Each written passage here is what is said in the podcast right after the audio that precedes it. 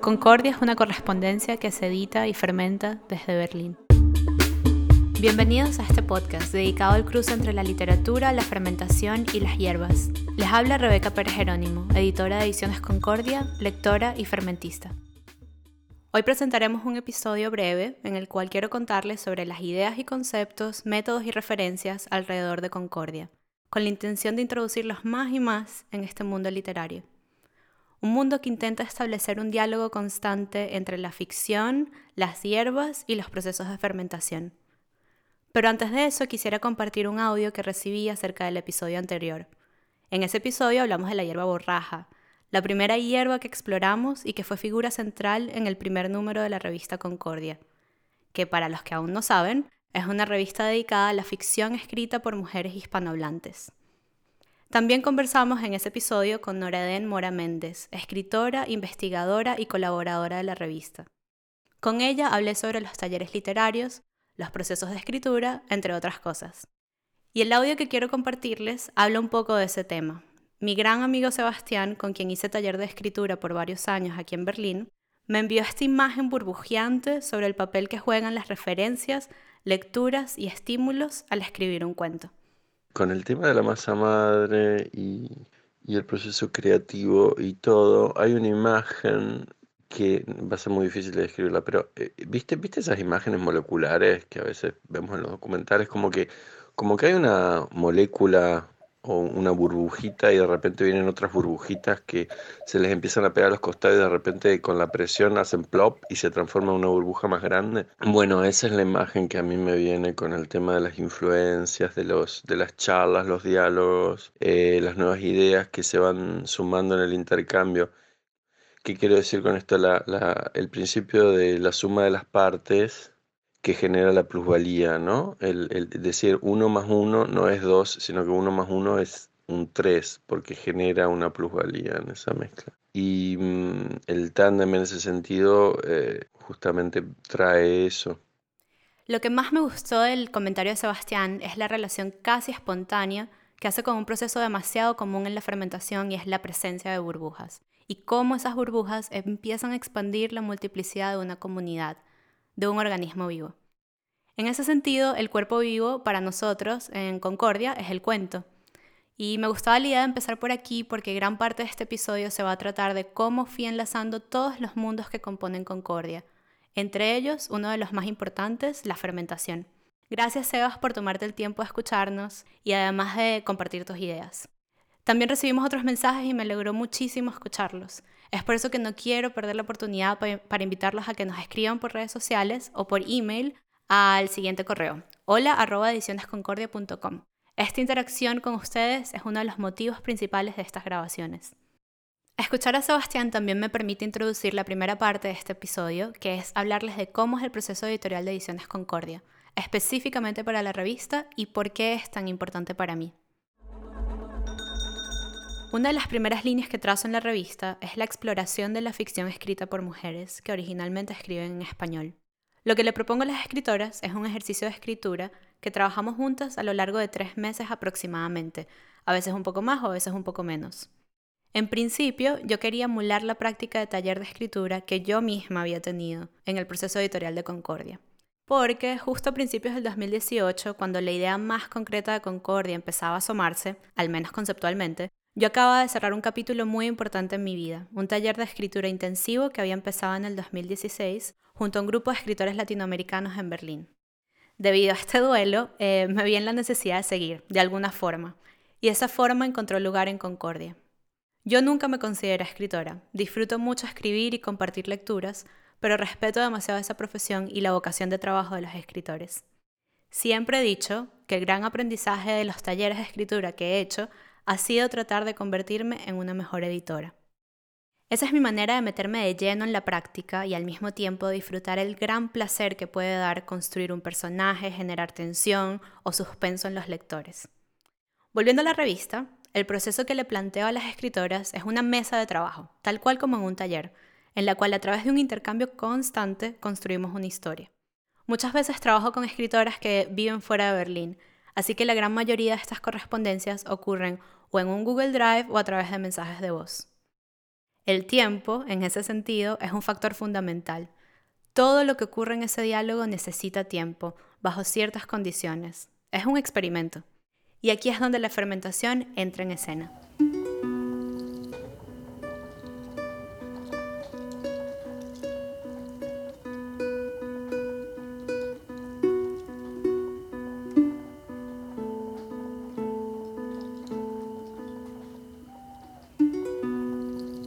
Paralelo a mis estudios e interés obsesivo en la literatura, desde hace algunos años investigo y hago una práctica activa en la cocina, dándole énfasis a las tradiciones ancestrales y muy específicamente a la fermentación. Entonces, al mismo tiempo que trabajo un proceso editorial influenciado en la práctica comunitaria del taller de escritura, también procuro vivir cada historia, cada cuento como un fermento. Porque para realizar cualquier fermento hay que tomar en cuenta muchos factores, entre ellos el tiempo, la intuición y la intención. Cada fermento debe concebirse bajo ciertos parámetros. Digamos que en el caso de la revista, esa sería la propuesta del ejercicio que le propongo a las escritoras, el tema que tratamos. Además, les doy un contexto, ya que cada número está dedicado a una hierba. Entonces digamos que esa es la temperatura. Y lo que hacen nuestras manos, por ejemplo cuando amasamos un pan de masa madre o lo que escribimos, es la parte más activa en la cual empezamos a desarrollar esas burbujas y hacemos que se expandan las historias o la efervescencia. El instinto también juega un papel importante. Pensando en la comida y lo que ocurre en la cocina o cómo hacemos un fermento, lo que llamamos instinto no es un destino, sino un camino. Y en el camino, ese que es instintivo, tenemos que andar con nuestros sentidos, focalizando nuestro interés en el gusto, yo invito a las escritoras con estos ejercicios a probar y saborear. Saborear incluso cuando estamos asustadas. Y es que solo probando siento que podemos aprender a conectar las decisiones que hemos tomado a lo largo de un experimento con el resultado final del mismo.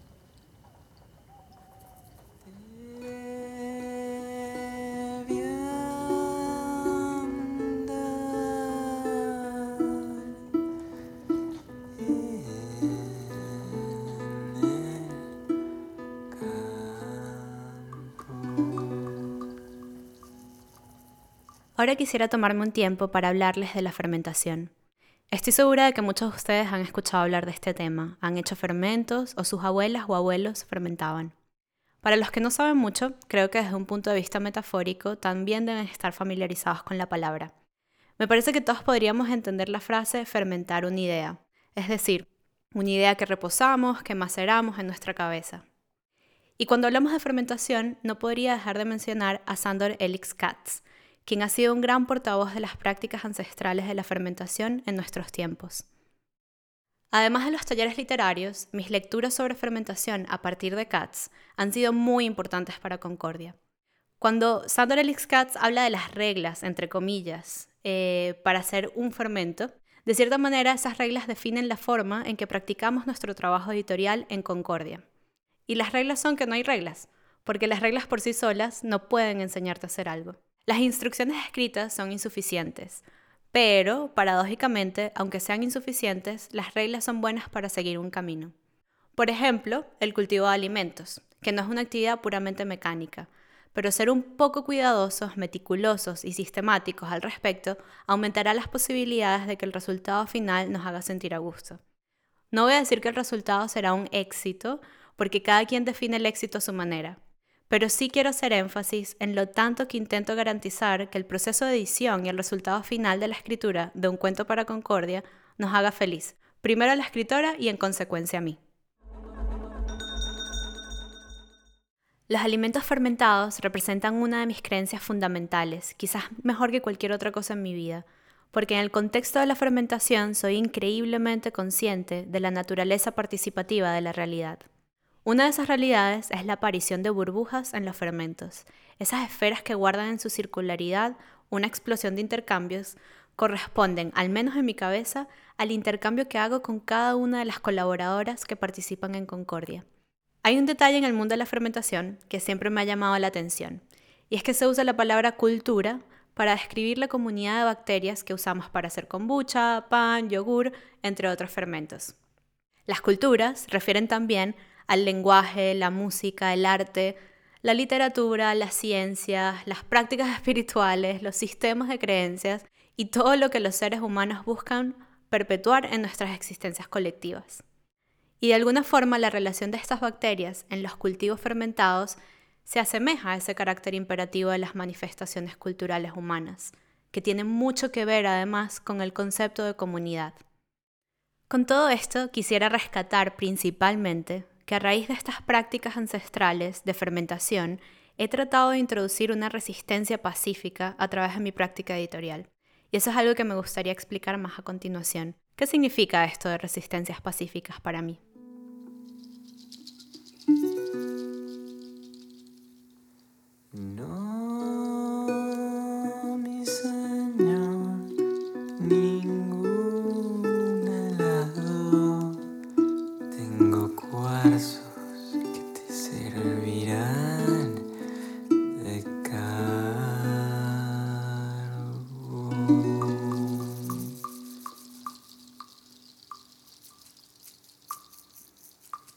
Entonces, ¿qué significan estas resistencias pacíficas?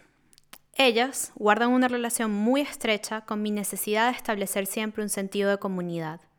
Y la comunidad, al mismo tiempo, tiene que ver con el público. Cuando empecé a trabajar en la idea de Concordia, leí un ensayo increíble que se ha convertido en una lectura fundacional de mi proyecto y de las distintas propuestas que ofrezco alrededor de la idea de la publicación y de la literatura. El ensayo se trata sobre libros, su economía, la lectura y los públicos, fue escrito por Matthew Statler, un escritor estadounidense y fundador de Publication Studio, que es una red de 11 estudios en cuatro continentes donde, según sus propias palabras, ellos se ocupan de la vida social del libro. Imprimen bajo demanda los textos de su catálogo y a través de eventos sociales intentan difundir el trabajo de los escritores. Quisiera que lo leamos directamente y me gustaría que Madeline nos leyera un fragmento del ensayo que traduje del inglés al español. La lectura puede dar forma a una economía. Llamo a la práctica publicación. La publicación es la creación de nuevos públicos en una cultura de la lectura. Incluye la producción y circulación de libros, la gestión de un patrimonio digital y una rica vida social de reunión y conversación con libros y lectores. Todas estas actividades juntas construyen un espacio de conversación, un espacio público que invita a un público a existir. No hay un público preexistente, los públicos comienzan con acciones voluntarias, una invitación, un evento y una invitación a unirse literal o implícitamente es crucial. Un buen ejemplo es la portada de un libro, que puede ser abierta o cerrada. Los libros viajan por el mundo coleccionando extraños. Son espacios públicos. Los lectores se reúnen en los márgenes, en el borde parpadeante y ligeramente salpicado de un texto que comparten en común. La publicación, la economía que he estado describiendo, es el equivalente de los libros a la comida lenta. Es local, está hecha a mano por gente que se preocupa. Cuando Matthew Statler habla de hacer una invitación, eso inmediatamente disparó en mí una idea. Una idea que además tenía muchísimo que ver con lo que les he contado anteriormente sobre la relación entre la edición y la fermentación. Esa idea era que yo quería ofrecer la mesa, otra mesa, no la del taller literario, sino la mesa de la comida, como un espacio de congregación. Quería insertar un aspecto performativo en el intercambio con el público, y además esa era la excusa perfecta para seguir experimentando con fermentos. Yo seguía trabajando desde las cocinas, la cocina literaria y la cocina literalmente la cocina, experimentando con culturas. Recientemente hicimos nuestro primer taller Concordia, que se enfocaba en la relación entre la fermentación y la escritura. Y para esa ocasión no solo trabajamos desde la palabra, sino que también preparamos sauerkraut juntos. Este es un ejemplo del tipo de invitaciones y encuentros que queremos propiciar en el mundo de Concordia. Y para Borraja, la primera edición de la revista, diseñó un menú de degustación que se centró en procesos de fermentación y usé la hierba borraja como uno de los ingredientes principales. Este menú fue degustado por un grupo muy pequeño de personas que asistieron a un evento que hice aquí en Berlín. Para mí ha sido muy importante incorporar las hierbas en estos menús de degustación, porque siempre uso hierbas comestibles y porque ellas, además, también imprimen en el proceso una temporalidad determinada. Y creo que ya ha quedado claro que la noción de tiempo y temporalidades es muy importante en nuestra producción. Es con este ánimo que he delineado la forma de congregar el espacio público con el espacio íntimo de Concordia. Si quieres saber más sobre lo que cociné, puedes revisar la sección que se llama Fermentación en nuestra página web o puedes escuchar el primer episodio del podcast que se llama Borraja. Si aún no han leído Borraja, el primer número de Concordia, pueden escribirme o contactarme a través de las redes sociales. Arroba Ediciones Concordia en Instagram o La Concordia todo pegado en Twitter y Facebook. También puedes escribirme el correo que encuentran en la descripción o aún mejor ir directo a la página web de Ediciones Concordia y comprar un volumen.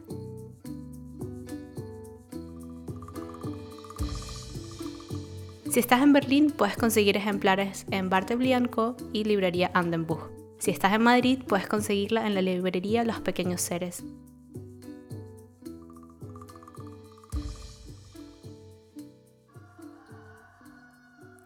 La relación entre las hierbas y la fermentación fue muy orgánica.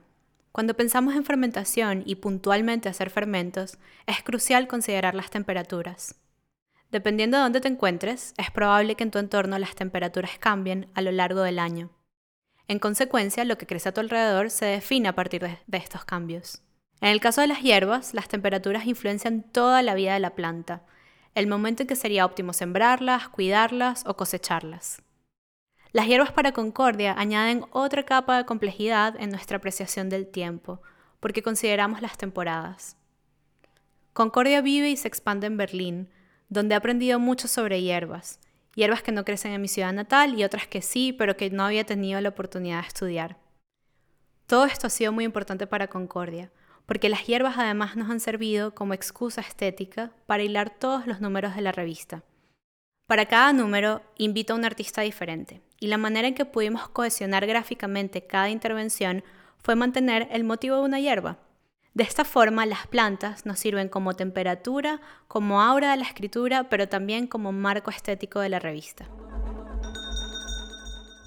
Precisamente por el carácter temporal de las hierbas, pude definir la periodicidad de la revista, la cual sería publicada trimestralmente siguiendo un patrón invierno, primavera, verano y otoño. Pero en ese sentido hemos tenido que hacer un inciso, o más bien un paréntesis en el tiempo. Para el momento en el que les estoy contando todo esto es diciembre del 2020. Este año, para sorpresa de nadie, ha sido muy difícil. Para cada quien ha implicado desafíos distintos, y en mi caso me llevó a replantear aspectos de mi vida personal y profesional. Un ejemplo de eso fue tener que cambiar las dinámicas que había establecido e imaginado para Concordia porque una de las premisas de mi laboratorio editorial era establecer contacto e intercambios con personas a través de encuentros, y el 2020 presentó obstáculos para que ese tipo de intercambios pudieran ocurrir. Pero por encima de todo, este fue un año pandémico muy complicado, y yo no veía qué lugar ocupaba Concordia en este mundo tan distópico. Esto no quiere decir que dejé de trabajar en el proyecto. Gracias a la colaboración de escritoras y artistas, Pudimos editar los dos próximos números de la revista, hicimos el primer taller de Concordia que les mencioné antes y empezamos este podcast. Pero cuando pensé en imprimir la revista, me pregunté con muchísima más insistencia que antes, ¿qué significa el espacio que va a ocupar esta publicación? Sobre todo cuando no podía conjugar todos los elementos que me hacían sentir a gusto con la idea de imprimir, es decir, las invitaciones a esos intercambios que ocurrían frente a frente y no a través de una pantalla. Hace poco escuché a un artista que admiro mucho diciendo que si ella hubiera podido hacer otra cosa, hubiera sido arquitecta, pero que la idea de dejar construcciones gigantes en el mundo le da mucha ansiedad y yo siento demasiada empatía con ese sentimiento. Y es por eso que ella trabaja desde lo efímero. Es una artista que trabaja con comida que nunca se desecha, sino que la consumen los espectadores y no perdura en el espacio. En ese sentido me siento muy afín con su idea de manifestar arte a través de prácticas efímeras. Pero al mismo tiempo, ya que soy una defensora empedernida del libro y porque siento que mi vocación en gran medida se encuentra entre las páginas de un libro, aún sigo apostando por la idea de imprimir. Pero mi idea de imprimir y publicar no va de la mano con la hiperproducción. A pesar de que Concordia no es completamente efímera, trato de que ella ocupe más espacios vitales y menos espacios materiales. Las ediciones de Concordia son numeradas y su mayor distribución ocurre en los eventos que hemos podido hacer. Entonces, con dos números listos debajo del brazo y después de un año de reflexiones, seguiremos adelante e imprimiremos. Creo que simplemente necesitaba darme un tiempo para reconfigurar a raíz de los cambios que vinieron después de que se desató la pandemia. Durante este paréntesis pensé mucho en Donna Haraway, una escritora a quien recurro con frecuencia y quien también ha sido una influencia en el trabajo de la editorial. Una de las respuestas más claras y precisas que puedo encontrar para justificar el hecho de que quiero trabajar con historias y seguir publicando proviene en gran parte de este fragmento que Ana nos va a leer de un texto de Donna Haraway que traduje del inglés.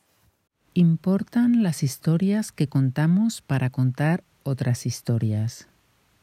Importa qué nudos anudan los nudos, qué pensamientos piensan los pensamientos, qué descripciones describen las descripciones, qué lazos atan los lazos. Importa qué historias hacen mundos, qué mundos hacen historias. Importa lo que los pensamientos piensan, los pensamientos. Importa lo que el conocimiento conoce, los conocimientos. Importa lo que relaciona las relaciones. Importa qué mundos, mundos, mundos. Importa lo que las historias cuentan historias. Nos importan las historias que contamos, en el marco de un pensamiento tentacular, como el que plantea Donna Haraway. Concordia es y será un espacio donde las historias son importantes, las que se imprimen, pero también las que ocurren alrededor de nuestros otros múltiples experimentos. Creo que una de las razones por las que he querido dejar registro a través del podcast es para hacer un archivo del proyecto y empezar a construir una memoria de este momento que vivimos, bien sea cuando alguien asistió a uno de nuestros eventos o ahora mientras nos escuchas. Así podemos volver y revisitarnos. Ahora Concordia vive en este espacio auditivo en formato podcast. También seguiremos haciendo talleres, por ahora solo en Berlín, y las próximas revistas siguen fermentándose. A través de movimientos sutiles, casi imperceptibles, seguimos andando.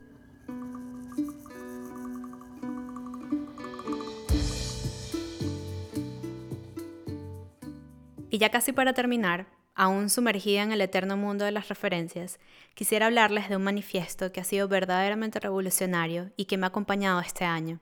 Lo he compartido, lo he leído junto a otras personas, lo he releído, en fin, ha estado muy presente. Es el Manifiesto Ferviente de Mercedes Villalba, escritora argentina. El fragmento que nos va a leer Rafaela se llama Levantarse en fervor. Y es con este ánimo que quisiera cerrar el año para darle cara a lo que vendrá en el 2021. Gracias Rafa por leer. Es en momentos como este que la alegría se convierte en un asunto político. Demandamos el derecho a sobrevivir en nuestro goce, a que no nos asesinen por crecer regocijados así que se convierte en un asunto de cuidados mantener y alimentar esa alegría cada vez que se encuentre. No es amoral ser felices en tiempos de muerte. Tenemos el derecho a existir, a defender nuestra vida, a volver su resistencia una cuestión ética. Es clave defender nuestro regocijo y para eso puede que nos veamos obligados a confeccionar burbujas, bolsas de aires y espacios de excepción, escondites donde ir a nutrirse y descansar, que abunden estos espacios aunque sean temporales, que albergan las más extrañas y creativas de las excepciones, burbujas donde imaginar nuevas historias, escribir nuevas reglas. En tiempos como este estamos luchando por nuestro derecho al futuro. El truco está en hacer fermentar estas burbujas, levantándose en fervor. Nos levantaremos en fervor. En esta oportunidad no tengo el gran placer de presentarles una entrevista, entonces no he podido preguntarle a alguien sobre lo que están leyendo en este momento. Así que quise aprovechar, ya que es el fin del año, para recomendarles algunos libros que disfruté mucho leer en el 2020. Mis libros favoritos que se encuentran dentro de las novedades fueron Girl, Woman, Other de Bernardine Evaristo, que se ganó el Man Booker Prize del 2019. La hija única de Guadalupe Nettel, que fue su última novela editada por Anagrama. Casas Vacías, de Brenda Navarro, que fue publicada por primera vez por Sexto Piso en México en el 2019 y luego fue publicada por Sexto Piso España en el 2020. Un Amor de Sara Mesa, su última novela, también editada por Anagrama. Y por último, el mejor regalo del 2020 fue el último libro de Sandor Elix Katz, Fermentation as Metaphor. Y libros que no son novedades, pero que fueron novedad para mí, fueron La mucama Dominculé, de Rita Indiana, Screen Tests de Kate Zambreno, An Everlasting Meal de Tamar Adler y dos memorias bellísimas que hicieron que el género literario de la memoria fuera mi género favorito del 2020, Coming to My Senses de Alice Waters y The Gastronomical Me de MFK Fisher.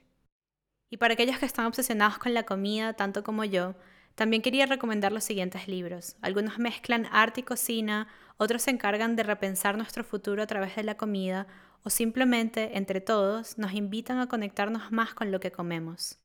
Bastard Cookbook de Anto Melasniemi y Rirki Tiravanilla. Koji Alchemy de Rick Shi y Jeremy Umansky. Heirloom de Sarah C. Owens. The Third Plate de Dan Barber y por último Uncultivated de Andy Brennan. Todos los títulos y autores de estos libros los vamos a tener listados en la descripción del episodio. Concordia. Ediciones Concordia ha hecho comunidad y comunión con una serie de textos y prácticas para establecer metodologías que no solo me permiten dialogar entre varios mundos, intereses y disciplinas, sino que le dan el marco conceptual ideal para el tipo de intercambios que quiero establecer con nuestras colaboradoras y con nuestro público. Concordia está comprometida con la necesidad de crear públicos, iniciar correspondencias con lectores, entablar conversaciones alrededor de una mesa y tener la oportunidad de establecer una red alrededor de la palabra escrita.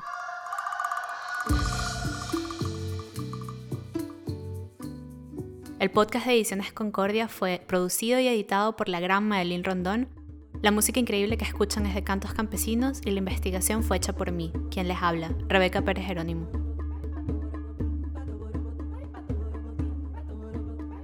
Si aún no lo has hecho, por favor suscríbete a nuestro canal en la plataforma donde escuches tus podcasts y síguenos en nuestras redes sociales, Instagram arroba Ediciones Concordia, Twitter y Facebook arroba Hola Concordia. Esta es una gran manera de apoyar este proyecto y lo agradeceríamos mucho ya que nos impulsa a generar más contenido. Por último, nos encantaría saber de ustedes. Si tienen algún comentario, pueden escribirnos a nuestro email hola o a través de nuestras redes sociales. Gracias y hasta pronto.